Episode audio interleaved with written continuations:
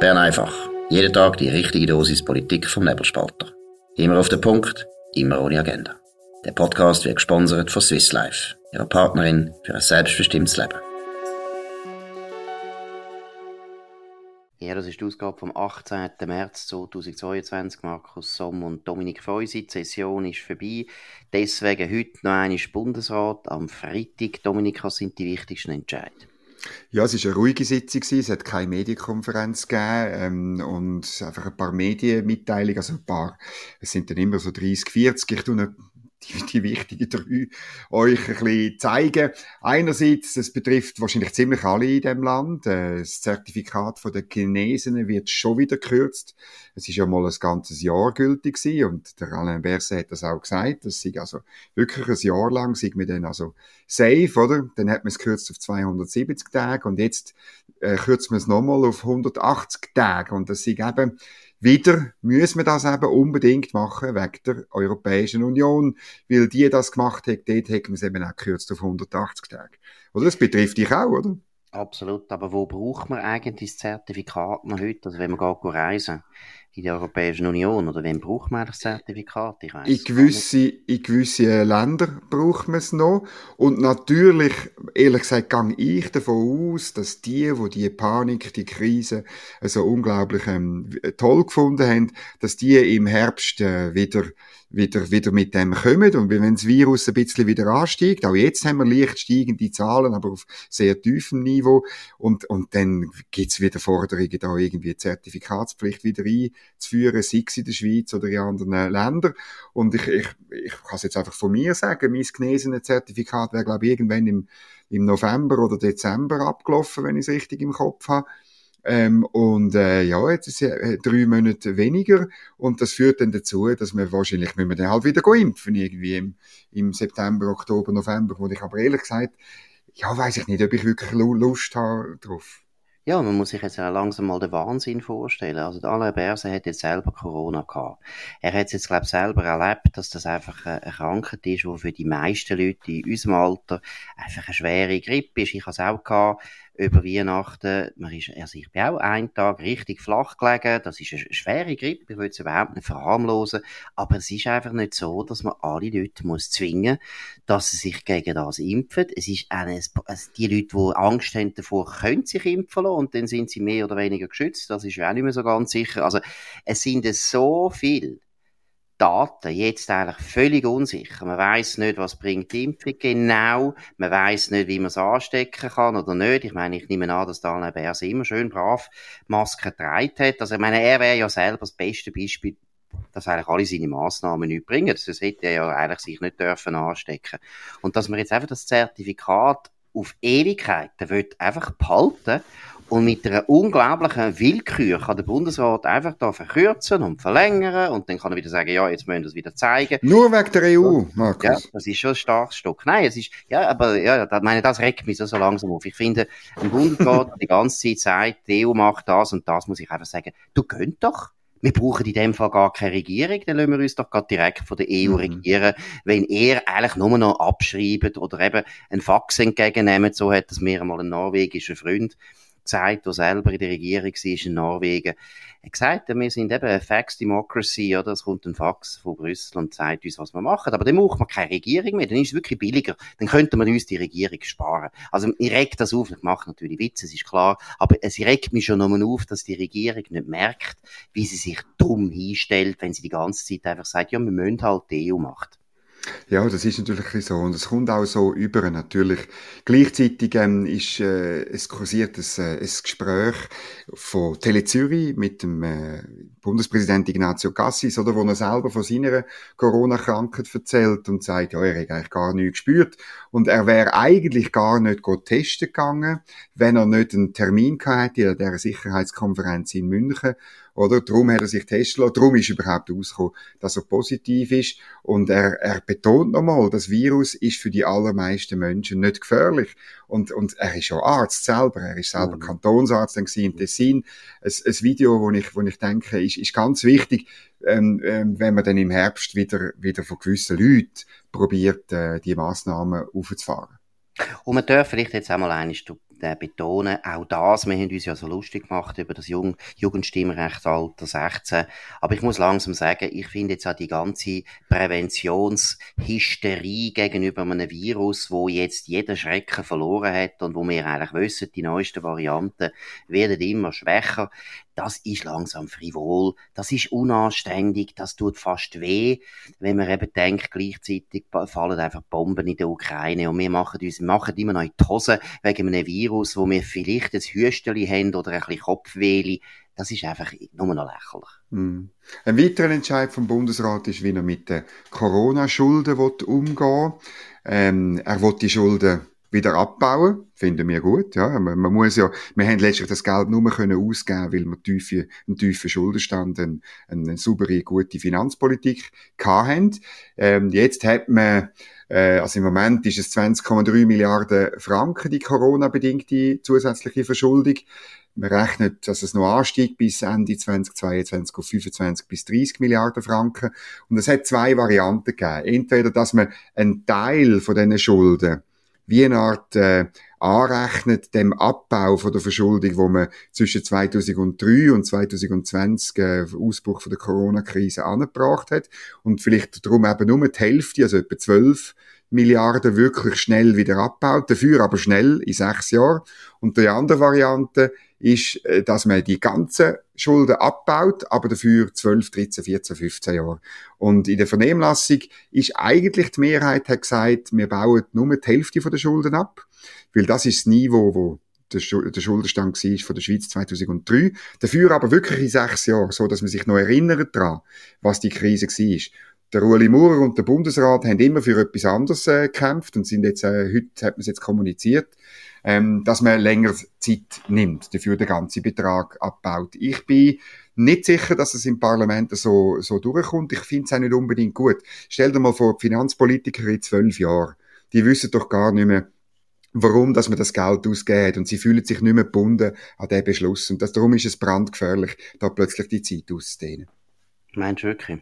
Mhm. Ich weiß gar nicht, weil Politiker... Lockerung von der Schuldenbremse ist ganz schlimm. Schon, aber irgendwie habe ich das Gefühl, Politiker sind ja sowieso so, dass sie drei Monate vergessen haben, dass sie mal Schulden gemacht haben. Ich weiß gar nicht, ob das ein großer Gut, aber in zwölf Jahren mehr als in sechs Jahren. Ja, ich weiß. Wir werden es sehen. Dein Wort, dein Gott, Gottes Wort in, äh, wie heißt dein Wort in Gottes Dein Wort in Gottes Ohr. Genau. Ich weiß nicht recht. Und ich meine, ich muss auch sagen, es gibt ja die Tradition in der Schweiz, dass man eben über sehr lange Zeit den Schulden zurückzahlt. Weil, äh, an sich, glaube ich, ökonomisch ist das nicht unvernünftig, oder? Politisch etwas anderes, aber äh, ich habe das Gefühl, die Leute sind jetzt die letzten paar Jahre, eigentlich seit der Finanzkrise, wird ja mit so unglaublichen astronomischen Beträgen um sich geworfen Politiker, glaube ich, haben sowieso jedes äh, Gefühl verloren für Geld. Und von dem her, ja, Weißt umso wichtiger, umso wichtiger sind strenge Regeln, oder? Sind ja, das ist ja, das, da bin ich voll bei dir. Das, was funktioniert, sind nicht die guten Absichten der Politiker, sondern die Institutionen und ihre strengen Regeln. Das, das wissen wir ja dank der Schuldenbremse, oder? Absolut. Ist, und da dürfen wir jetzt eine Schuldenbremse loben. Genau, Kasper Villiger. Kasper Villiger, eines der besten Instrumente, wo in letzter Zeit, ja, ist vielleicht die einzige Reform seit 1991, die ich richtig gut finde. Genau, sehr ja, gut. okay. Dann äh, noch eine lustige Meldung. Der Titel verheißt etwas Großartiges. Versorgungssicherheit, Bund intensiviert Austausch mit der Energiebranche. Und eben, wenn man schon ein bisschen länger im Bundeshaus ist oder war wie du, dann ahnst du schon, dass nachher äh, zwar ein Text kommt, ein ganz langer Lied äh, in, in Fett und so, wo aber nichts drinsteht. Und erst im letzten, äh, im letzten Abschnitt kommt dann die eigentliche Meldung und die tönt dann folgendermaßen, ich zitiere, der in Ergänzung zur bestehenden Arbeitsgruppe geschaffene Steuerungsausschuss steht unter der Leitung von Energieministerin Simonetta Sommaruga und Wirtschaftsminister Guy Parmelin, also so eine Co-Leitung, fast wie bei der SP. Und das erste Treffen findet am, mit der Energiebranche, der Strombranche und der Elektrizitätskommission ELCOM findet am 25. März 2022 statt. Hurra! Gut. Was findest du dazu? Jetzt muss ich sagen, da bin ich jetzt auch wieder ein bisschen anderer Meinung. Ich glaube, ehrlich gesagt, das ist ein bisschen eine Niederlage von der Sommaruga. Also, dass sie jetzt das muss teilen, dass ihr jetzt den Parmelin in das Gremium da haben, glaube ich, hat sie sicher nicht erfreut. Leider, muss ich sagen, eben, ist der Guy Parmelin vielleicht ein bisschen zu wenig energisch um der Energieministerin wirklich irgendwo ein bisschen beizukommen. Aber wir haben ja das besprochen. Du weißt, es war schon Primär gewesen wo der Nebelspalter gebracht hat, eben das Bundesamt für Landesversorgung, wo da gewarnt hat mhm. vor der Energieknappheit und von dem her habe ich das Gefühl, es ist gleich noch eine gute Nachricht, weil jetzt offensichtlich Sommaruga das nicht mehr allein hat, das Dossier, sondern das Wirtschaftsdepartement jetzt da auch dabei, dabei ist und zwar eben formell eingebunden. Das dunkelt mir gar nicht so schlechte Nachricht, ehrlich gesagt. Also du willst wirklich behaupten, es geht da nicht um eine Co-Leitung, wo schön beide Geschlechter ähm, berücksichtigt werden, oder? Nein, das glaube ich nicht. Also, Nein, natürlich nicht. Ich weiß nicht, wie du, äh, du interpretierst.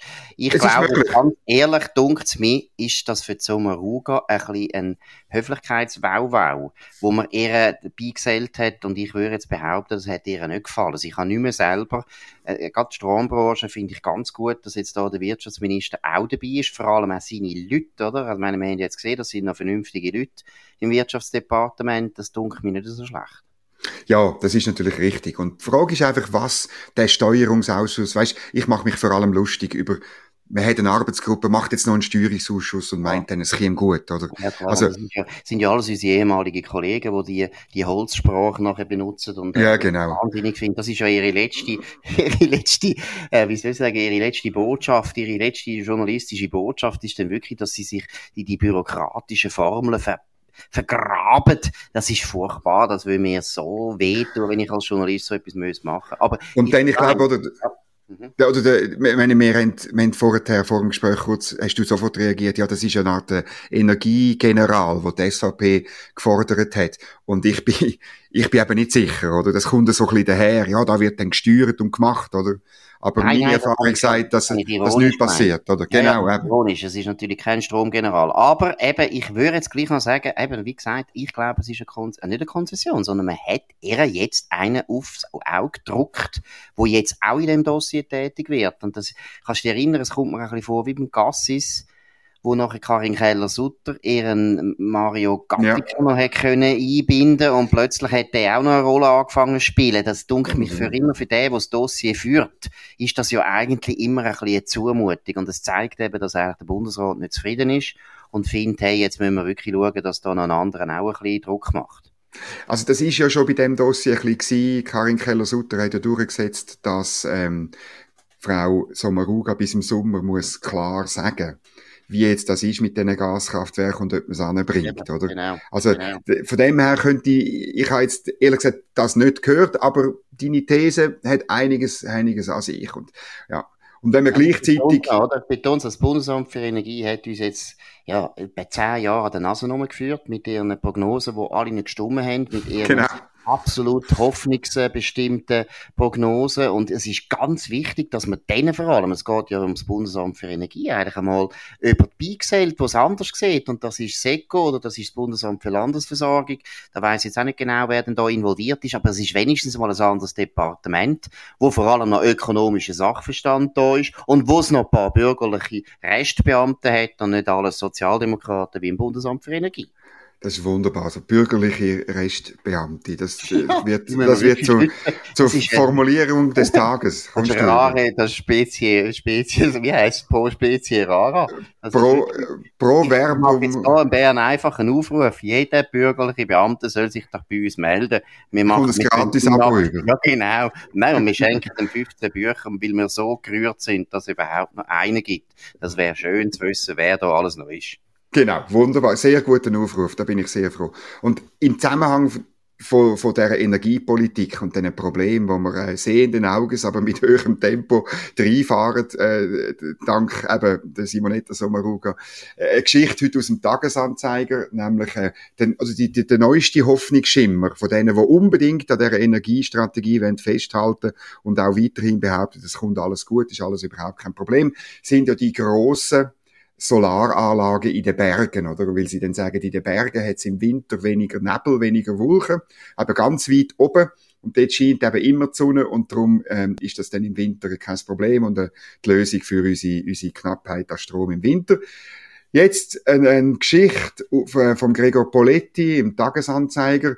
Dass eben der Heimatschutz jetzt äh, und die oberste Heimatschützerin sagt, ja nein, so geht das natürlich nicht, die ganzen Berge mit äh, Solarpanels voll pflastern. Sie fordern das Gesetz, wo das regelt, wenn das möglich soll sein und eben eigentlich soll es vor allem nur an einem Ort möglich sein, wo schon Bauten sind, also zum Beispiel an Staumauern oder so. Das hat Heidi Skracken eingebracht, eben, sie ist gleichzeitig Präsidentin vom Heimatschutz. Also man sieht, auch die, der Hoffnungsschimmer hat schon, ist, ist äh, von der Morgenröte bis zum Abend äh, und Sonnenuntergang ist es jetzt doch sehr schnell gegangen. Genau, und ich meine, da muss man jetzt auch wieder mal einig, äh, finde ich, da gratulieren. Also die Heidi Skracken ist so, so sehr eine vernünftige, gute äh, Politikerin von der Mitte. Ich meine, jetzt haben wir touristische, touristische Gebiete, wo eigentlich wichtig ist, dass die noch ein bisschen schön aussehen. Und jetzt wollen wir also alle die Schale und alle die wunderschönen, teilweise sind sie ja nicht so wunderschön, aber sagen wir jetzt mal die schönen alten Hotels, die wollen wir jetzt noch verunstalten mit Solarpanels. Nur, weil die Energieministerin nicht den Mut hat, ihre eigenen Leute dran zu nehmen. Und ihre eigenen Leute sind zum Beispiel die, die verhindern, dass man eine Staumauer um einen Meter könnte erhöhen. Ich meine, wenn man genau. noch mal überlegt, wenn wir in den Alpen würden alle Staumauern um einen Meter erhöhen, das würde kein Mensch sehen, es würde niemand stören, gar niemand, und es wäre eine unglaubliche das ist ein echter, das wäre ein echter Fortschritt. Da hätten wir nachher wieder sehr viel Energie, wo man könnte eben speichern, weil die äh, die Stauseen sind ja eigentlich riesen Batterien, auf Deutsch gesagt. Aber eben, dort, gegenüber den Naturfreunden dort, will sie sich nicht anlegen. Dafür jetzt einfach jedes Chalet kaputt machen. Alle die schönen Dörfer, die wichtig sind, dass sie schön aussehen, dass überhaupt noch Touristen kommen. Das ist dann der Simonetta Sommaruga wieder gleich. Also eben, es gibt ein Projekt, das jetzt in, in aller Munde ist. Das ist, äh, das heißt äh, ähm, Alpen Solar äh, oberhalb von Gondo. Also das ist dran am Simplon-Pass, kurz vor der italienischen Grenze. Dort hat ein pensionierter Gymnasiallehrer, ähm, Renato Jordan, der hat Grosses vor. Er will äh, die grösste alpine Solaranlage von der Schweiz bauen, auf 14 Fußballfelder oben am Hang. Äh, bei der Visualisierung hat er dann extra noch zwei Wanderer und zwei Schwarznasenschöfe unter die Solarpanels gestellt, damit es noch ein bisschen, damit es noch ein bisschen natürlich... Ja. Ja, ja großartig, oder? Aus, ja. Aber es ist natürlich, oder ähm, es ist natürlich eine Verharmlosung und äh, es ist wirklich. Es ist geisteskrank. Ich meine, wenn ja. du den Flächenbedarf siehst, Solarpanels in den Alpen, was das für ein Flächenbedarf ist, und dann eben eine Staumauer um einen Meter 50 oder einen Meter. Ich bin für zwei Meter. Ja, ich wäre für fünf Meter. Also genau. nein, es ist einfach, es ist einfach, es ist so zum Lachen, dass man fast wieder muss brüllen. Es ist halt, und das Verrückte ist, oder was sagt uns das? Dass dass wirklich die, und, und ich habe ja so Geschichten auch gemacht über die Lobby von, von, der, von der Energiestrategie, respektive wer im Parlament bereit wäre, ähm, die jetzt überdenken und neu, neu herauszufinden, wie machen wir Energiepolitik äh, in unserem Land auf der Basis von Physik. Aber die, die das nicht wollen, die das wollen verhindern, die an der bestehenden falschen Energiestrategie wollen festhalten, oder, die tun mit, mit Klauen und Zähnen, Zähnen irgendwelche Sachen entwerfen. Die andere Idee ist ja die von den Solarpanels auf der Autobahn, oder, wo, wo der Alex Reichmuth äh, aus dem, auf nebelspalter.ch sehr genau ausgerechnet hat, dass es eben auch nicht die, die selig machende Lösung ist, oder? Absolut. Und eben in einem Land wie der Schweiz, wo halt Sonne wirklich nicht so, gerade so abonniert ist wie jetzt Sahara, ist das sicher der falsche Weg. Unsere Vorfahren haben gewusst, warum sie Wasserkraft ausgebaut haben. Das ist realistisch gewesen, das ist intelligent gewesen, das ist genial gewesen. Auch Atomkraft ist genial gewesen. Und was unsere Generation von, ich weiß nicht, wie ich das soll nennen, Hoffnungsingenieure oder Hoffnungsexperten gemeint hat, hat sich bis jetzt einfach nie bewährt. Und äh, sehe nicht ein, warum wir unser Land, wo jetzt schon extrem überbaut wird wegen einer Einwanderungspolitik, die die gleichen Kreise stützen, dass wir das Land noch sollen mehr zumachen. Also ich weiß gar nicht, wer denn da überhaupt noch irgendeine Wiese wird sehen, irgendwann mit in der Schweiz, oder ob wir jetzt einfach alles müssen vollbauen oder eben mit Solarpanels vollstellen und dann tun wir noch ein paar Windrädchen aufstellen. Nur, dass man nicht muss zugeben, dass man sich giert hat, dass man eigentlich früher eine sehr gute Stromproduktion gehabt hat. Die hätte man gar nie müssen über den Haufen rühren, wenn Doris Leuthard nicht hätte gemeint, sie könne ihrer CVP Halt! Mitte. Ja, damals ist CVP Gut. Nein, nein, nein, nein. Und ich finde das auch wichtig, die heutige Mitte, dass sie nichts mehr zu tun hat mit dieser CVP und der Bundesrätin. Also, also das, das finde ich nicht so schlimm. Gut. Ja, ich würde sagen, das ist es Bern einfach an dem 18. März 2022, und ich freue mich um Markus Somm. danke für eure Aufmerksamkeit. Ihr könnt uns abonnieren auf nebelspalter.ch oder Spotify oder Apple Podcasts. Könnt uns vor allem weiterempfehlen, kritisieren, loben und so weiter. Wir hören uns wieder am Montag zur gleichen Zeit auf dem gleichen Kanal. Wir wünschen ein sehr schönes, geruhsames Wochenende. Das war Bern einfach, immer auf den Punkt, immer ohne Agenda. Gesponsert von Swiss Life, ihrer Partnerin für ein selbstbestimmtes Leben.